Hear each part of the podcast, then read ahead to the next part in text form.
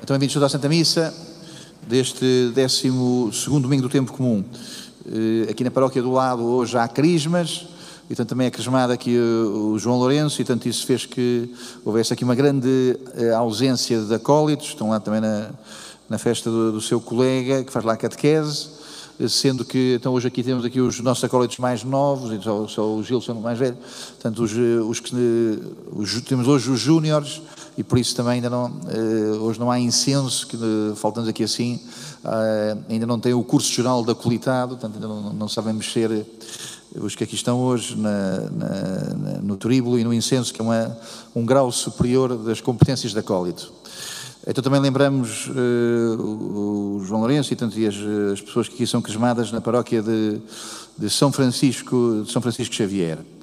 Bom, eh, vamos eh, às, às leituras.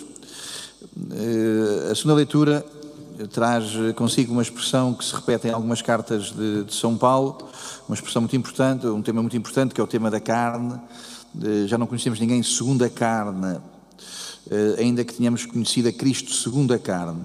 Uma redução, portanto, uma maneira de, de olhar para isto que é redutora, que uma maneira de olhar para isto que que é feita de, de machadadas, é considerar que, que, São Paulo considera que a carne é igual à sexualidade e que a sexualidade é uma coisa má. Portanto, já não, eh, já não conhecemos ninguém segundo a carne, eh, segundo a sexualidade, segundo a maldade da sexualidade.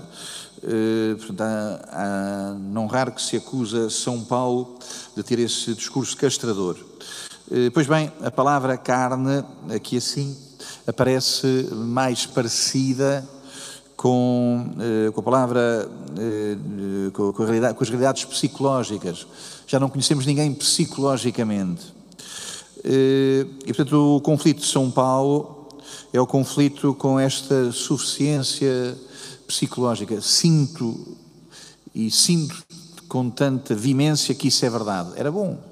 Era bom se nós não fôssemos pessoas que temos muitos negócios e muitos interesses da carne Negócio de interesse da carne significa que estamos eh, sempre com o eu a ir à frente das coisas. Eu, eu eh, e as minhas, eh, os meus ímpetos, eu e os meus, as minhas fantasias, eu e a, a minha maneira de, de, estar no centro de tudo. Um bocadinho antes, São Paulo disse esta expressão que também que é muito sua e que aparece rápida, repetidas vezes eh, o que interessa é que os vivos deixem de viver para si, para si próprios. O que interessa é que os vivos deixem de viver para si próprios.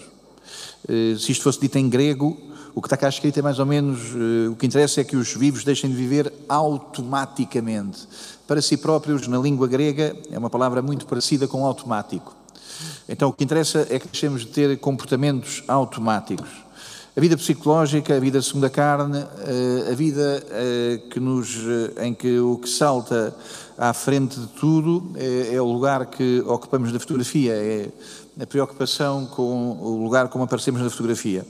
O mundo da carne, o mundo psicológico é o mundo do selfie, é o mundo de, em que a única coisa que interessa não é o monumento, é eu no monumento. O que interessa não, não é o outro, é eu junto do outro. E, portanto, enfim, eh, o que São Paulo recomenda é que deixemos ter uma vida autocentrada. Moralmente, eh, significa, o que interessa é que deixemos ter uma vida em sempre de justificações. Eh, sempre justificações, sempre em busca de nós mesmos. O Evangelho vai-nos dizer isto de outra maneira. O que interessa é que não estejamos sempre na nossa margem. Na nossa margem. A nossa margem é uma margem cheia de negócios, uma margem onde nós temos casa, onde nós temos o nosso património. A nossa margem eh, é o lugar onde estamos muitas vezes eh, a proteger eh, o quintal, estamos muitas vezes a proteger a nossa, a nossa posição.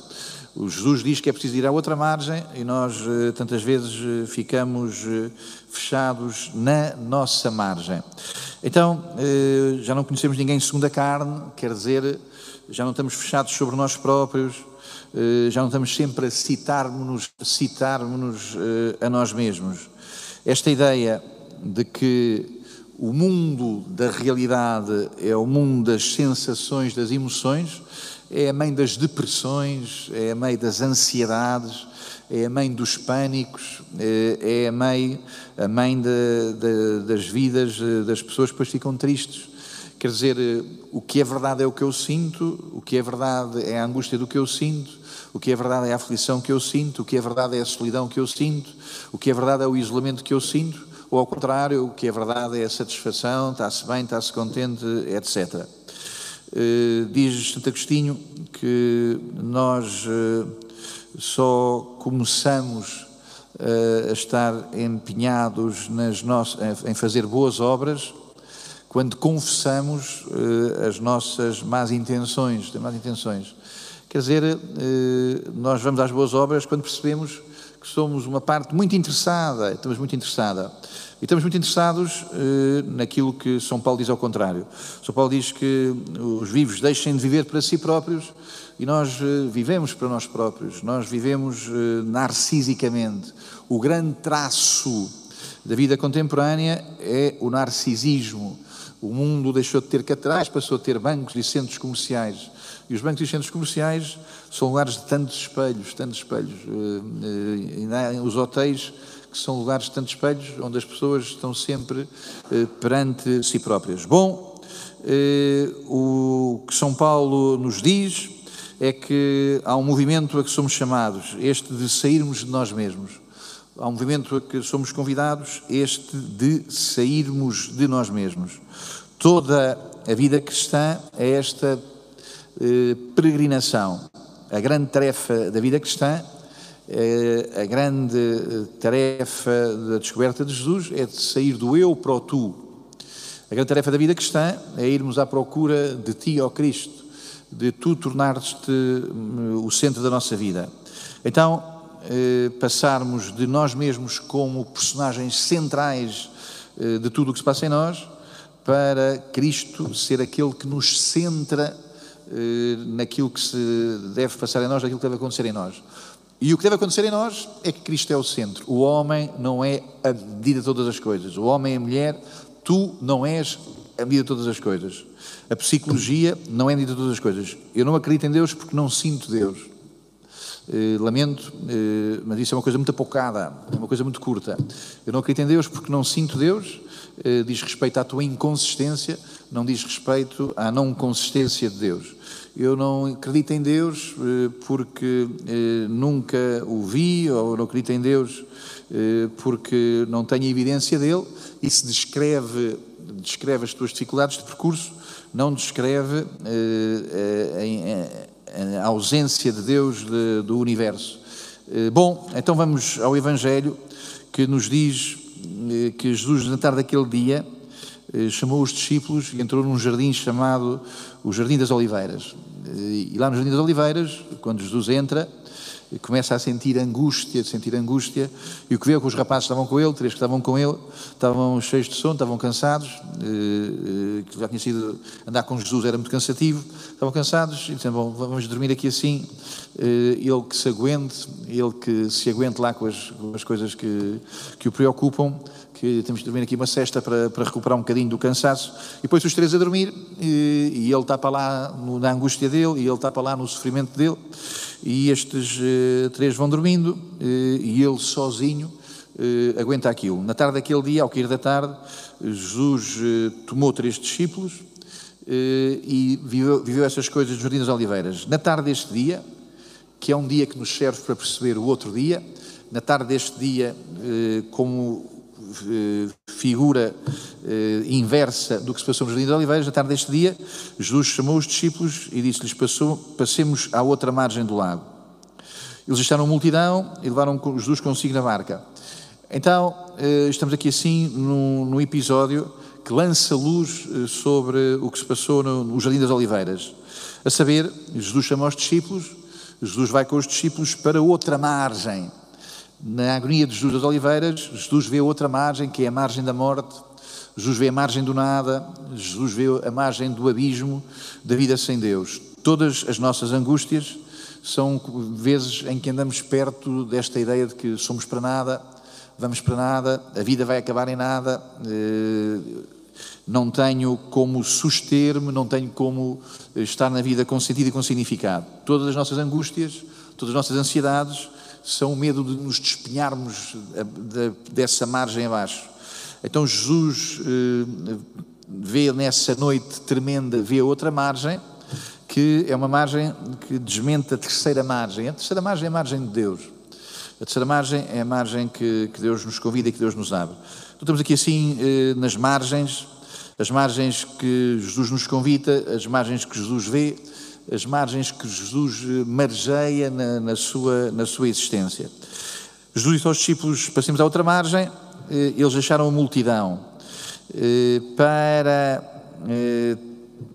vermos o que Jesus vê, temos que não ser multidão. O nosso escritor Uh, o nosso Almadana Negreiros dizia que a multidão é o que demora 15 minutos a passar. A multidão, uh, vão para o futebol, a multidão, uh, numa manifestação, talvez hoje as multidões demorem mais do que 15 minutos a passar, mas a multidão significa que nós vamos com o barulho dos outros, nós vamos com a pressão dos outros, uh, nós estamos com o que os outros pensam e já nem conseguimos estar connosco mesmo e não conseguimos estar a ouvir Jesus. Bom, então o que se passa é que desta vez é ao contrário. Da outra vez era Jesus que estava em angústia, desta vez são os discípulos que estão cheios de medo.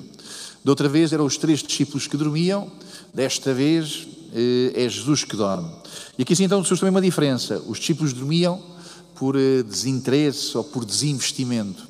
Jesus dorme como indicação, Jesus dorme para nos ensinar. A dormida lá dos rapazes eh, era porque estavam cansados e estavam desinteressados.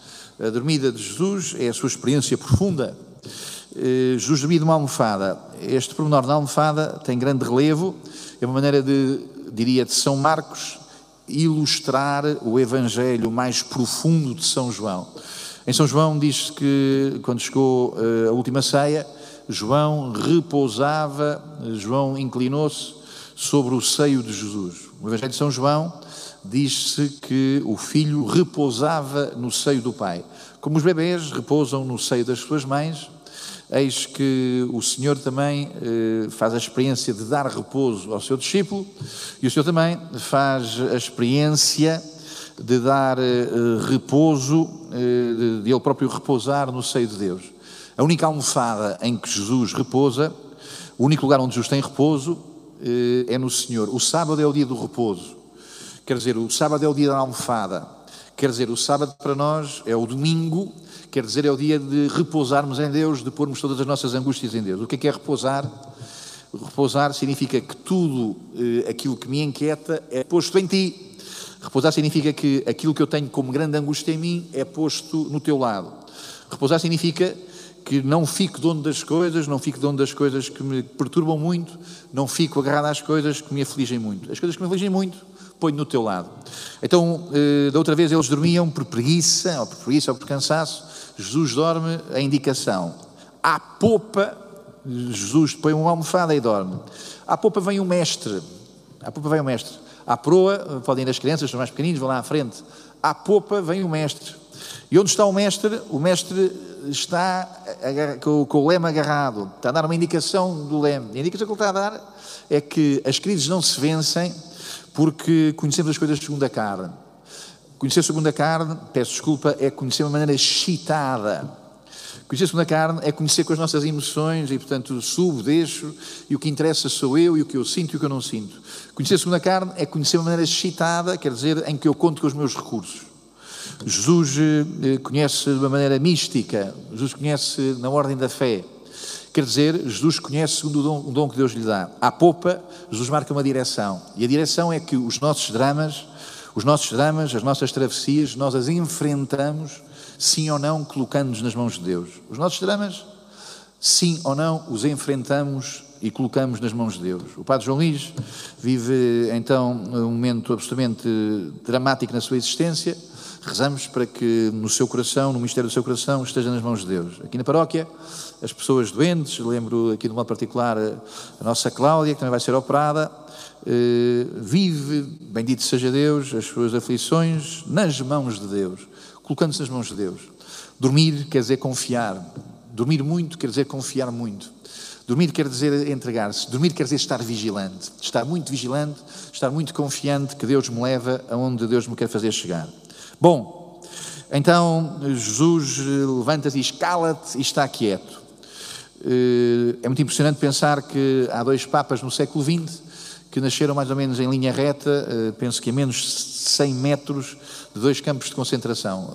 O Bento XVI nasceu muito, cerca de 100 metros de Dachau, e o João Paulo II nasceu a 100 metros, a 100 km de Dachau, e João Paulo II nasceu a 100 km de Auschwitz em linha reta. Eh, portanto, dois grandes testemunhas da misericórdia de Deus são dois grandes testemunhas de, das maldades do mundo. Vou à primeira leitura. Eh, Deus fala ao mar, o mar para a gente daquele tempo, para aquela, daquela circunstância, o mar era o medo, o mar era o descontrolado, eh, o mar era o lugar da tempestade. E Deus diz ao mar: Chegarás aqui e não irás mais além. E João Paulo II, já no final da sua vida, a propósito de, da maldade, a propósito da impiedade, a propósito do mal, disse: Deus estabeleceu um limite para o mal. Deus estabeleceu um limite para o mal, que é a sua divina misericórdia. O limite, a margem do mal, é a sua divina misericórdia. Bom, eh, bendito seja Deus eh, que nos permite passar para outra margem, passar para outra margem, passar para além do mal. E passar para além do mal a irmos com Jesus na sua barca. É a primeira das oito vezes que os Evangelhos falam de barca, é aquela que ouvimos hoje aqui assim. Jesus eh, permite-nos passar além da carne, quer dizer, passar além das nossas citações, passar além das nossas auto-emoções, passar além dos nossos automatismos. Jesus permite passarmos além da carne. Passar além da carne eh, é estar eh, na margem de Deus, é estar na margem de Deus. Passar além da carne é ter sobre as coisas, sobre as pessoas, sobre as situações, a palavra eh, que é uma palavra de paz, a palavra que é uma palavra de sentido, a palavra que é uma palavra de significado. O Senhor das margens é Deus. O Senhor das margens é Deus. Não sejamos nós a sermos marginais, esses marginais que não embarcam com Jesus até onde Jesus nos quer levar.